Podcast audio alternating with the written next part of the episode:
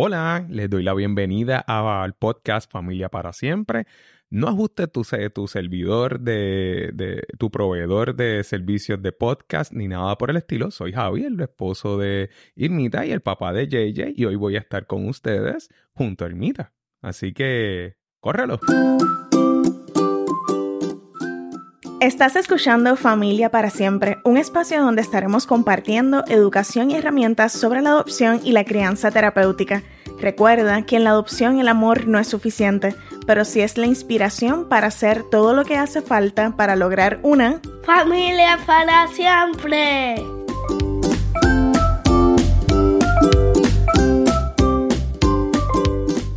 Hola, hola. Ahora sí que sí, Javi, bienvenido. Gracias por darnos ese, ese, ese recibimiento a este podcast. Claro que sí.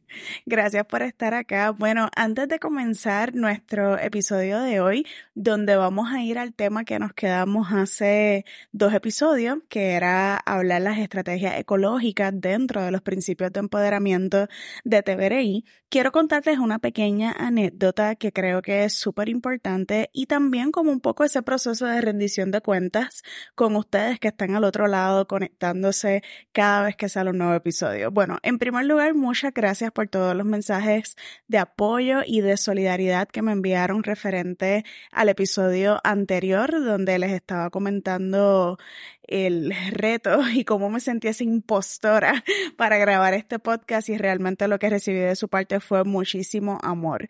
Les cuento que esta semana no ha sido tan difícil con nuestro hijo, sin embargo, ayer eh, no había tenido oportunidad de grabar este episodio y ayer cuando tenía en mi agenda grabarlo me sentía absolutamente cansada. Y como les he hablado anteriormente en este podcast el autocuidado es como demasiado importante para mí es mi tema principal en mis redes sociales y en otras áreas de mi vida que trabajo de manera profesional. Y una de las cosas que quería compartir con ustedes en esta reflexión es que ayer decidí no grabar, pero no solo porque yo estuviera cansada, sino porque sabía que el episodio que le iba a producir, porque me pudo haber empujado a hacerlo, sabía que el episodio que les iba a producir no iba a ser de la calidad que ustedes se merecen. Entonces esta reflexión me lleva a repetir que cuando nos cuidamos somos nuestra mejor versión no importa lo que vayas a hacer, sea en la crianza o como en mi caso en el día de ayer, grabar este episodio. Así que como lo bueno eh, se comparte, hoy tengo un poco más de energía, estamos confiados y tengo a mi visitante recurrente, a Javi, y vamos a comenzar la conversación a lo que vinimos hoy, de hablar de las estrategias ecológicas dentro de los principios de empoderamiento. ¿Estás listo, Javi? Claro que sí. Me encanta tu, me encanta tu disposición siempre. Yo digo que Javi es un papá 4x4. bueno, pues se me ocurrió que pudiéramos hacer como una dinámica.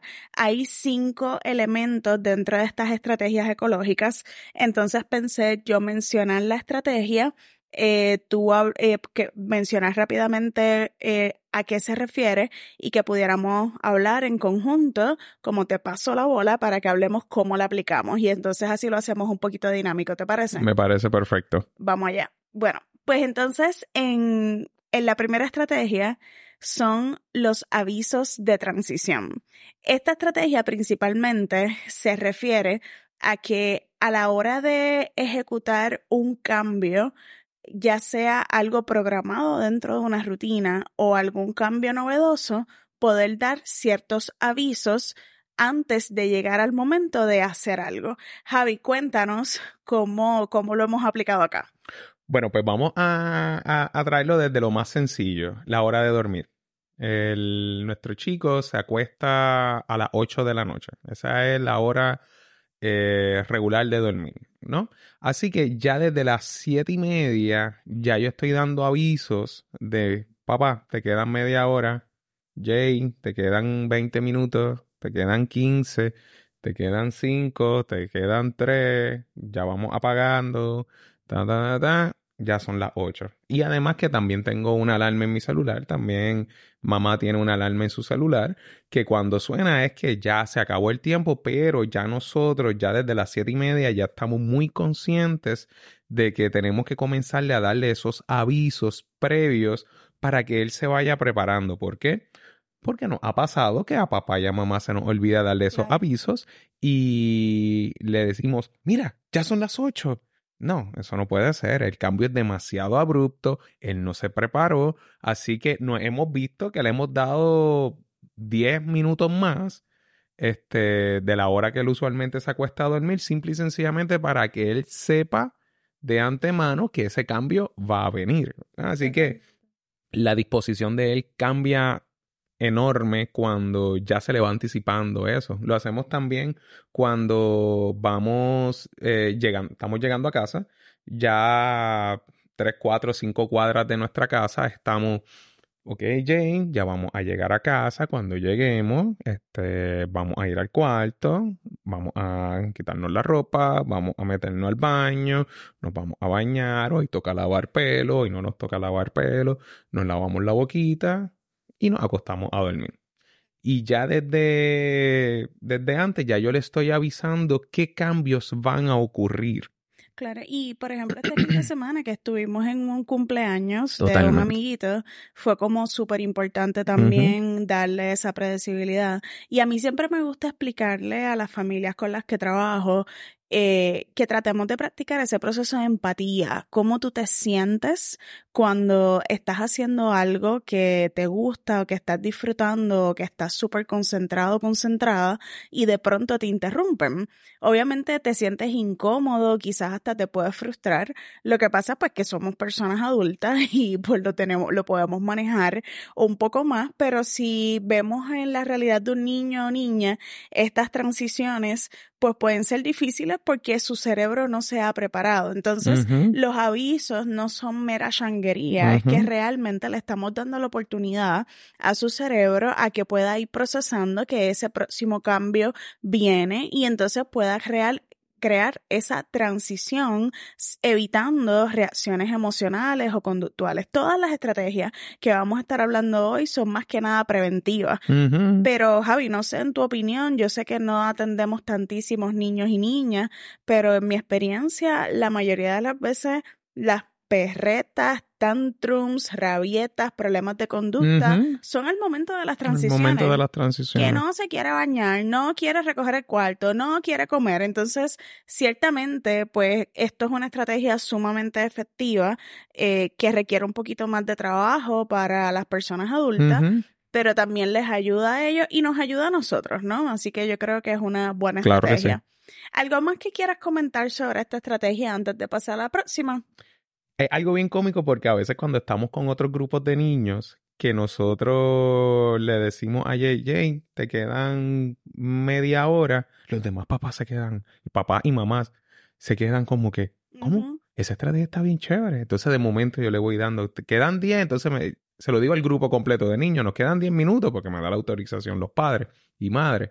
Este, quedan 10, quedan 5 y todos los niños lo manejan muy bien. Así que las transiciones es algo maravilloso que, que, vamos, nos ayuda a evitar situaciones difíciles. Se prepara el niño, ya el niño sabe, este, ya nosotros sabemos y estamos, es como que más smooth. Claro, y estas transiciones también nos ayudan, esto es un tema que vamos a discutir más adelante, pero la parte de hacer tratos. Claro. Nos ha pasado, por ejemplo, y voy a utilizar el ejemplo de dormir o, o, de una transición cualquiera, por ejemplo con el TV, que de pronto JJ está viendo una serie y dice, ay, me queda bien poquito, puedo terminarla. Y entonces, pues si lo que le quedan son dos o tres minutos, pues está bien, uno puede ser flexible y negociarlo, pero eso se da porque ya estás dándole una predecibilidad y el niño o niña se está preparando para ese cambio y no necesariamente es como súper abrupto y entonces pues es esa frustración de, espérate, yo quería terminar de ver esto o, o, montar el Lego o, o jugar o hacer cualquier cosa que estuviera haciendo. Muy bien. El próxima, la próxima estrategia ecológica dentro de los principios de empoderamiento son las rutinas y rituales, ¿verdad?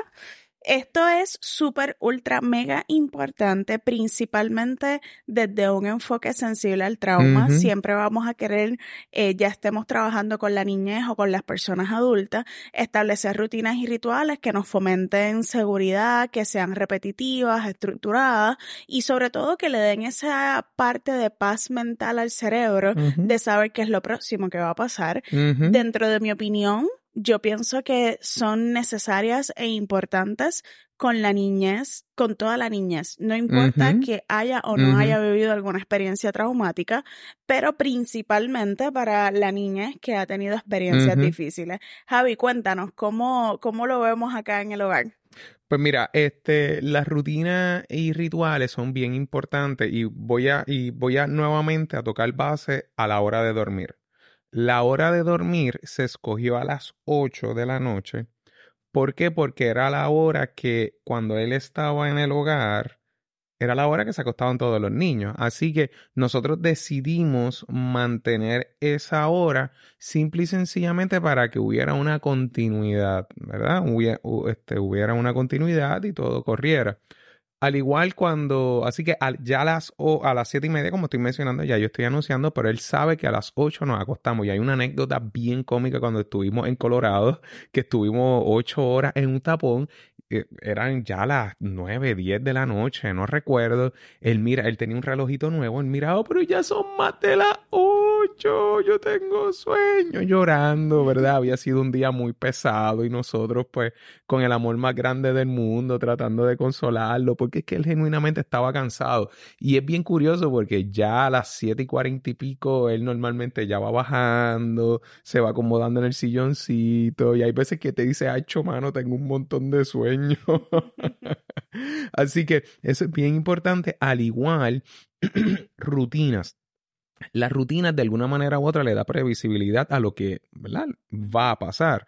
¿Cuántas veces quizás mi chico vivió muchísimas situaciones que ni se las esperaba, ni que tampoco podía escogerlas, ni, y, y, y que no tenía forma de controlarla, ¿verdad? Y que no sabía que iban a pasar. Así que el crearle esa rutina y esa previsibilidad es bien importante. Y voy a traer un ejemplo bien sencillo y es cuando él llega a casa.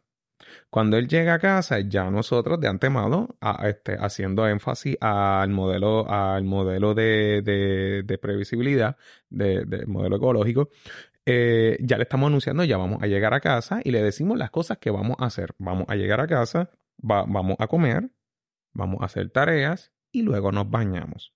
Esa es la, esa es la rutina.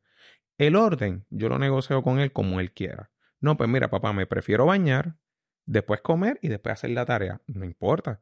Prefiero hacer la tarea, comer y después bañarme. Tú escoges. No hay problema. Pero el punto es que de alguna manera u otra, esas rutinas, esa rutina esté Esas bien cosas presente. hay que hacerlas. Esas cosas hay que hacerlas. El orden importa bien poco. El punto es que él sabe que eso se tiene que hacer y que no hay tecnología o no hay juego hasta que esas tareas se cumplan. Tarea, comida y, y, y baño. Claro, y, y aquí quiero tomarme un momento para distinguir rutinas y rituales. Las rutinas son las cosas que, que de alguna manera es esa estructura que seguimos en el día a día, pero los rituales hacen Ujú. referencia a estos espacios quizás más simbólicos que nos proveen conexión. Eh, como por ejemplo, eh, cuando nos vamos a acostar a dormir, el acostarnos en la cama con él y abrazarnos, apechugarnos, ese espacio de conexión cerquita, ¿verdad? Los espacios quizás, por ejemplo, cuando celebramos fechas especiales, eh, cosas, cosas que marcan ese espacio de conexión del uno a uno, más allá de una lista de cosas por hacer, Claro. ¿no? Entonces, eso es importante distinguirlos. Los rituales no necesariamente se tienen que hacer todos los días, aunque se pueden hacer rituales simples, como por ejemplo el sentarnos a la mesa a comer. Cada vez que nos sentamos a la mesa a comer, ¿qué es lo que nos pregunta Jay? Papá, ¿cómo te fue el día? Siempre. Esa es como la, la pregunta. Es la pregunta de, de estemos mesa. en la casa, estemos en un restaurante, estemos donde sea, él siempre pregunta, ¿cómo te fue el día? ¿Verdad? Y, y yo creo que es un poco ese ritual que se Claro. ha creado alrededor de esa acción, al igual que a la hora de dormir, al Ujú. apechugarnos, ese tipo de cosas, ¿no? Así que esa la quería diferenciar, ¿verdad? Para que podamos tener conciencia y conectar esta estrategia con la próxima que tiene que ver con los horarios predecibles. Claro. ¿verdad? Y entonces se parecen mucho a las rutinas. Eh, de hecho, los horarios predecibles se incorporan dentro de lo que son las rutinas. Y para esto, pues nos sirven mucho los calendarios, lo que tiene que ver, ¿verdad? Yo le tengo a JJ como unas gráficas visuales, como que de lo que pasa de cierta hora a cierta hora. Así que, ¿verdad? Esa parte de los horarios predecibles también son bien importantes y cómo estos horarios predecibles afectan, cuando no se cumplen, afectan también y cómo lo manejamos desde la anticipación, porque vamos, hay veces que vamos a salir de esa rutina, pero cómo se lo explicamos para dejarle saber que estamos saliendo de ese horario predecible, de esa rutina, por X razón en Claro. particular. Algo que quieras decir sobre Y eso. que de cierta manera se crea una infraestructura alrededor de eso. Me explico. Por ejemplo, a nosotros nos encanta el cine. Nos encanta el cine. Así que lo que hacemos es que pues normalmente las películas pues son pues tardes, ¿no? Este, salimos del trabajo y ponle que una tanda comienza a las 7 de la noche, así que ya lógicamente vamos a llegar más tarde de las 8. Así que se lo anticipamos al chico y lo que procuramos es que él primero se bañe, lo bañamos y le ponemos unas pijamas. Unas pijamitas para que él vaya nítido con su con calzadito bien chévere, unas chancletitas bien cómodo, su abriguito y nos vamos hacia la, al cine. Buscamos muchas salas que sean cine, que sean de las butacas donde se puedan reclinar. Este, aquí en Puerto Rico le dicen las salas VIP. Este, pero son para reclinar, así que le llevamos una, una sabanita, una mantita, y si él quiere dormir, se acuesta ahí tranquilito. Si él quiere ver la película, la ve completa y no pasa nada. Salimos, nos montamos en el carro, le decimos, bueno, Jesús, lo que ahora vamos a llegar es a lavarnos la boca y ya. Y, y de alguna manera u otra, pues él, él puede tener este, ese, esa rutina, ¿no? De, e- ese cambio y él pueda manejar ese cambio contrario a que yo no le diga nada o no le anticipe nada. Si yo no le anticipo nada, él va a hacer muchas preguntas, va a estar muy tenso, va a estar muy ansioso porque no sabe qué va a ¿Qué pasar. va a pasar? Y esto es bien interesante porque se da dentro de la rutina y las cosas diarias que tienen como unos horarios y unas cuestiones más predecibles, pero también con cosas que son extraordinarias, que no pasan todo el tiempo. Por ejemplo, en los camping, él ya sabe cuál es la rutina, él ya sabe que en la mañana montamos las cosas, papá y mamá se encargan de esto, cuando llegamos al campsite hacemos esto, esto y lo otro. O sea, como que él ya conoce un poco la rutina y es bien interesante porque al principio de esos periodos de montar y desmontar en los camping se prestaba para mucha reactividad emocional y ahora él lo maneja sumamente bien porque sabe qué es lo próximo que va a pasar y entonces poder orientarle y guiarle en el proceso es importante.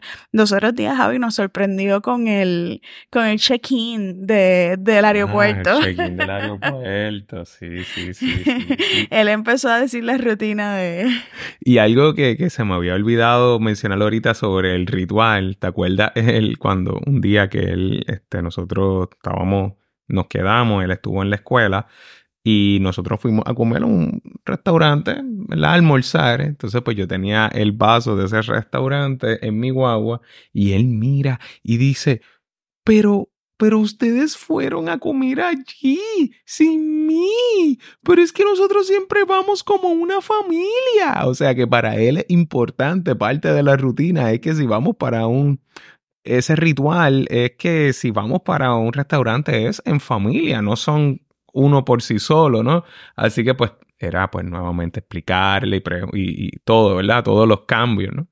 Totalmente. Bueno, vamos al próximo y el próximo son los artefactos y estos son objetos o cosas que pueden servir para ayudar a manejar las transiciones, ¿verdad? Algunos ejemplos de esto, bueno, vamos a discutir ahora los ejemplos, pero por ejemplo, a mí me gusta mucho la idea de los scrapbook, donde nosotros tenemos pues el libro de vida de él y tenemos fotos de cuando estaba en el hogar y, y tenemos fotos de ahora que él está con nosotros. Y recuerdo que cuando estábamos haciendo ese scrapbook fue bien bonito porque estábamos poniendo las fotos y él mismo escribió su nombre, ahora tiene una nueva familia y lo puso como para marcar esa transición de las fotos que iban a empezar cuando vivía, cuando comenzó a vivir con nosotros. Así que esos son algunos ejemplos, Javi. ¿Quieres dar algunos otros de artefactos? Pues mira, este, uno que sorprendentemente nos ha, nos ha ayudado mucho es este, mamá en una ocasión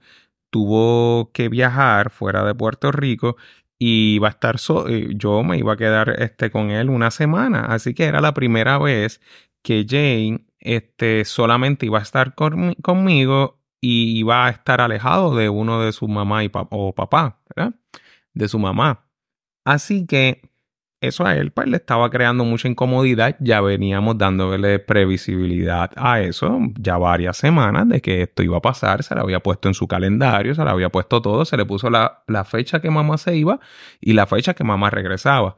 Sin embargo, lógicamente, como todo niño, este, pues se le iba a hacer complejo, se le, iba, se le hizo difícil. Y algo que nos ayudó muchísimo, muchísimo, muchísimo fue que mamá le dejó una cadenita de una cadenita que era de Harry Potter. Un símbolo de Harry Potter. Un, símbolo de Harry Potter. Y él estuvo con, con, esa cadenita todo el tiempo, pero no era que se le regaló la cadenita, no, no, no, no. Esa cadenita es de mamá y cuando mamá regrese, porque mamá va a regresar, él le va a entregar su cadenita a mamá. Y lo mismo sucedió cuando me tocó a mí estar fuera una, una o dos semanas que estuve fuera. Este, yo tuve que dejarle una cadenita que yo tenía se la dejé y él estuvo todos los días con su cadenita. Él me extrañaba, la tocaba y cuando yo regresé él me entregó la cadenita. Así que ese artefacto pues de alguna manera u otra le daba la seguridad de que, ah, mira, esta cadena es de papá, esta cadena es de mamá y yo se la voy a entregar. Así que para entregársela, para yo devolvérsela, él tiene que estar presente. Así que él o ella. Así que ellos tienen que llegar. Claro al igual que, por ejemplo, los peluches. Los para, peluches. Para acostarse a dormir en su cuarto.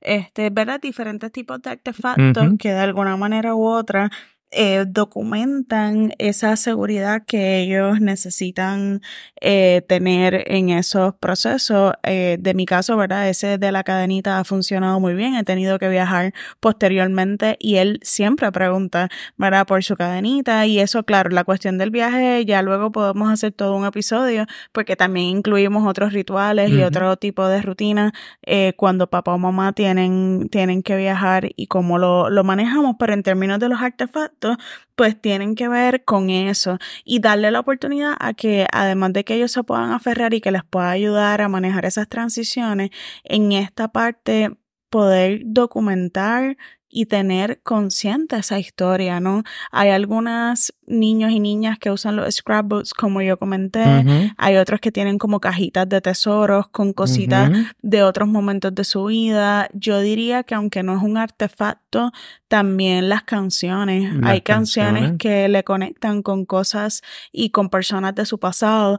Entonces, como poder honrar que eso forma parte de su historia, también le da la seguridad en construir su identidad en este momento. Así que es, un, es un elemento súper interesante y eh, importante que le brinda seguridad, que lo que es al final del día lo que queremos.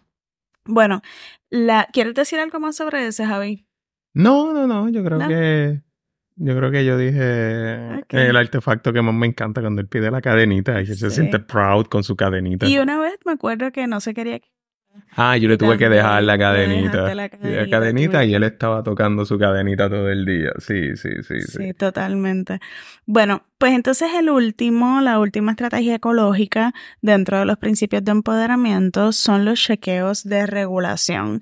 Y es como un poco un espacio, quiero que te lo imagines como si fuera un termómetro donde estemos verificando cuáles son nuestras necesidades eh, para poder satisfacerlas. Una de las estrategias que usamos acá es el motor emocional. Eh, ¿Quieres explicarlo, Javi? ¿Te acuerdas? Claro, claro que sí. Nosotros, este, mamá, dentro de, dentro de su creatividad maravillosa que ella siempre tiene, ella creó como unas agujitas, ¿verdad? Como un, como una, ay Dios mío, como un circulito. Un reloj. Un reloj, un reloj, que tenía tres colores, rojo, verde y azul. Bueno, no me lo inventé yo, realmente es una estrategia de Una estrategia de Terebey, pero tú fuiste quien lo, lo diseñaste, lo cortaste. Hice, yo hice la parte manual. Tú hiciste la parte manual, pero que quedó bien bonito y le puso imanes y está en la, en el, en el, la nevera. Así que tiene una agujita y esa agujita, el, este, el niño, Jay, va a escoger cómo se siente, ¿verdad? Rojo significa que su motor está pero que hay mucha energía o hay mucha reactividad emocional. Verde es que estamos normal, estamos muy bien. Y azul es que estamos como, como sin ánimo, no tengo deseos de hacer nada o, o no estoy como que para, para, para, para jugar o, o, no estoy, estoy cansado, punto.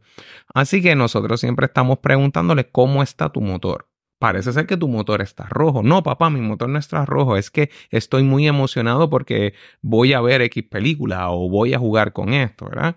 Y él mismo va autorregulándose. Antes, pues sí, teníamos que utilizarlo muy visual y él tenía que ir a la nevera y escoger dónde está. Y mamá ah, me hizo uno a mí y uno para ella. Así que nosotros también teníamos que decirle, hoy yo me siento, hoy, hoy yo me siento azul, como que anoche no dormí bien, estoy un poquito cansado, pero creo que después voy a estar en verde ah, hoy yo estoy en verde, hoy yo tengo mucha energía. Entonces, eso Jay lo veía y era como que, ah, ok, quiere decir que estos cambios son normales, son esperados y que el problema no es el, eh, estado en que me encuentro, eh, la situación es qué voy a hacer para poderlo manejar y poder regular y poder estar en mi motor que, que esté en verde, ¿verdad? Siempre tratamos de buscar que esté en verde.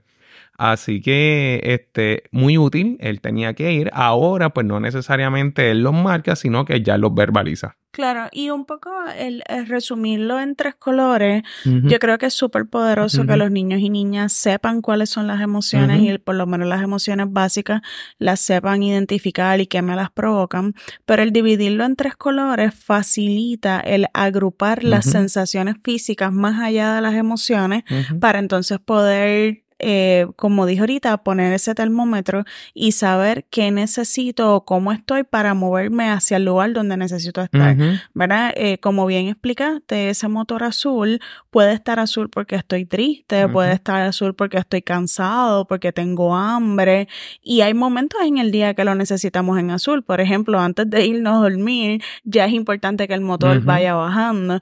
Por ejemplo, un motor en rojo puede estar en rojo no porque sea solamente una perrera, de, de, una conducta de, de, coraje, también puede ser, ¿verdad? Por, porque hay demasiada energía y entonces cómo vamos a regular esa energía. Y entonces el que los niños y niñas puedan comenzar a crear conciencia de cómo está su motor, también les invita a poder crear conciencia de qué tengo que hacer o qué cosas me ayudan a que mi motor pueda cambiar o qué cosas me llevan a que mi motor esté más alterado. Por ejemplo, ejemplo, eh, hay ocasiones donde JJ, como a todo niño, que yo creo que le pasa a muchos niños, no quiere comer. ¿Verdad? Y una de las cosas que yo le explico es que, mi amor, yo puedo entender que no tenga, que no quieras comer, que quieras seguir jugando, pero si no comemos, el cerebro se confunde y tu motor se puede poner en rojo. Así que tenemos que comer, vamos a hacer un esfuerzo. No, entonces es un poco anticipar de que espérate, pues comer me ayuda a que mi motor no se ponga en rojo, ¿verdad? Por otro lado, cuando, como bien tú dijiste, que podamos reflejar cómo nosotros estamos y cómo le invitamos también a colaborar. Yo he sabido decirle a Jay, ay, mi amor, tu motor está como bien en rojo y el mío está como bien azul, por favor, ¿verdad? Y este espacio pues se debe hacer sin ningún tipo de juicio y no utilizarlo nunca para ridiculizar al niño. Yo creo que es un poco esa base de validación emocional como un poco más simple para que todos en la familia podamos hablar ese mismo lenguaje. Claro. Y, que al final del día, ¿verdad? Dos puntos bien importantes eh, en cuanto a, primero en ese, eh, lo que, pues, ¿verdad? Eh, una de las cosas que nosotros le decimos mucho a Jane cuando su motor está un poquito en rojo, ¿qué necesitas? Dímelo con tus palabras, no utilices tu conducta. Utilizamos mucho eso. ¿Qué tú necesitas? Pues necesito un abrazo. Eh, necesito esto. Necesito lo otro. Ok, perfecto. Lo podemos negociar. El abrazo te lo puedo dar, no te lo puedo dar. O, o bueno, siempre se lo doy. Pero, por ejemplo, a veces me pide pues comer mantecado. No, creo que eso sea una buena alternativa ya a las ocho pico de la noche. No creo que eso sea una buena alternativa. Y que todas estas estrategias al final del día van a descansar en proveerle seguridad al niño. Es seguridad, punto. Hacerlo sentir seguro. Que, que aquí es que de aquí no se va a mover, esta es tu casa para siempre, tu familia para siempre y esto no va a cambiar. No importa todas las perretas que quieras hacer, no importa las cosas que vaya a, a decir, no importa, aquí nosotros siempre te vamos a amar y siempre vas a, y nosotros siempre te vamos a brindar esa seguridad. En los últimos episodios hemos estado hablando de los principios de conexión, que le dedicamos dos episodios, y en esta los principios de empoderamiento, que también le dedicamos dos episodios. Entonces, hasta aquí, dentro de TBRI, todas estas estrategias son principalmente preventivas. Son prevención completamente. Ya entonces las estrategias de corrección son estrategias más proactivas que van a ser entonces un poco las que vamos a discutir en el próximo episodio, donde entonces vamos a estar hablando cómo utilizar mm, esta misma modalidad sensible al trauma para poder entonces eh, corregir conductas y fomentar las conductas que realmente queremos. Pero en mi experiencia, y Javi, no sé si aquí estés de acuerdo, estas primeras que dimos, tanto de los principios de conexión como los principios de empoderamiento, son esenciales porque los principios de conexión te permiten literalmente eso, conectar. Y sin conexión no hay corrección, ¿verdad? Y, y esta parte de empoderamiento pues también son sumamente importantes porque como hablamos en el episodio de crianza terapéutica, siempre hay que buscar qué hay detrás de la conducta. Y si no nos damos la oportunidad de tener esta curiosidad y satisfacer todas estas necesidades y hacer todos estos ajustes para brindarles ese sentido de seguridad, al final vamos a estar apagando fuego y realmente no vamos a estar generando cambios. Hace poco una persona me estaba preguntando sobre el uso de los medicamentos y mi experiencia con, con el nene. Y no, no pretendo, ¿verdad?, dar demasiados detalles privados del, del nene, pero algo que quiero aclarar es que eh, estas estrategias, en el momento en que nosotros las adoptamos y empezamos a ver cambios, fue quizás el momento donde JJ tenía mayor medicamento y aún así las conductas estaban all over the place, o sea, las conductas, la reactividad emocional era all over the place y él tenía la medicación lo más alto que lo ha tenido mientras ha vivido con nosotros. Y el aplicar estas estrategias hizo un cambio que los medicamentos no lo hicieron. Entonces yo no descarto el uso de medicamentos cuando sea necesario, pero hay veces que no podemos esperar que el medicamento lo haga todo porque el medicamento no le va a generar sentido de seguridad, no le va a generar esa satisfacción de esas necesidades, no le va a generar conexión, no va a reparar esa relación de apego que al final del día es lo que queremos en esta modalidad de crianza porque queremos hacer una crianza terapéutica. Así que nada, solamente les digo esto porque cuando salgan los próximos episodios, no le den de codo a estos que, que dimos primero de los principios de, de conexión y de empoderamiento, porque los tres principios son importantes pero los principios de corrección no van a funcionar si no aplicamos los de conexión y los de empoderamiento. Javi, ¿quieres decir algo más? ¿Alguna reflexión final? Claro, terminando, ¿verdad? Este, como tú muy bien mencionas y señalarlo nuevamente, no existe una estrategia absoluta, es un acumulo de estrategias, ¿verdad? Combinación de uso de medicamentos psiquiátricos, este, conexión y corrección, este, autocuidado, vamos, ¿verdad? Todas estas cosas son las que nos van a llevar a esa finalidad para lograr, ¿verdad? Una, una, una, mejor seguridad al niño. Así que al final del día lo que vamos a estar buscando, y quiero ser bien enfático, es seguridad, que él se sienta seguro. ¿Ok? Así que... Yo creo que entonces eso sería todo. Les doy las gracias por escucharnos hasta aquí.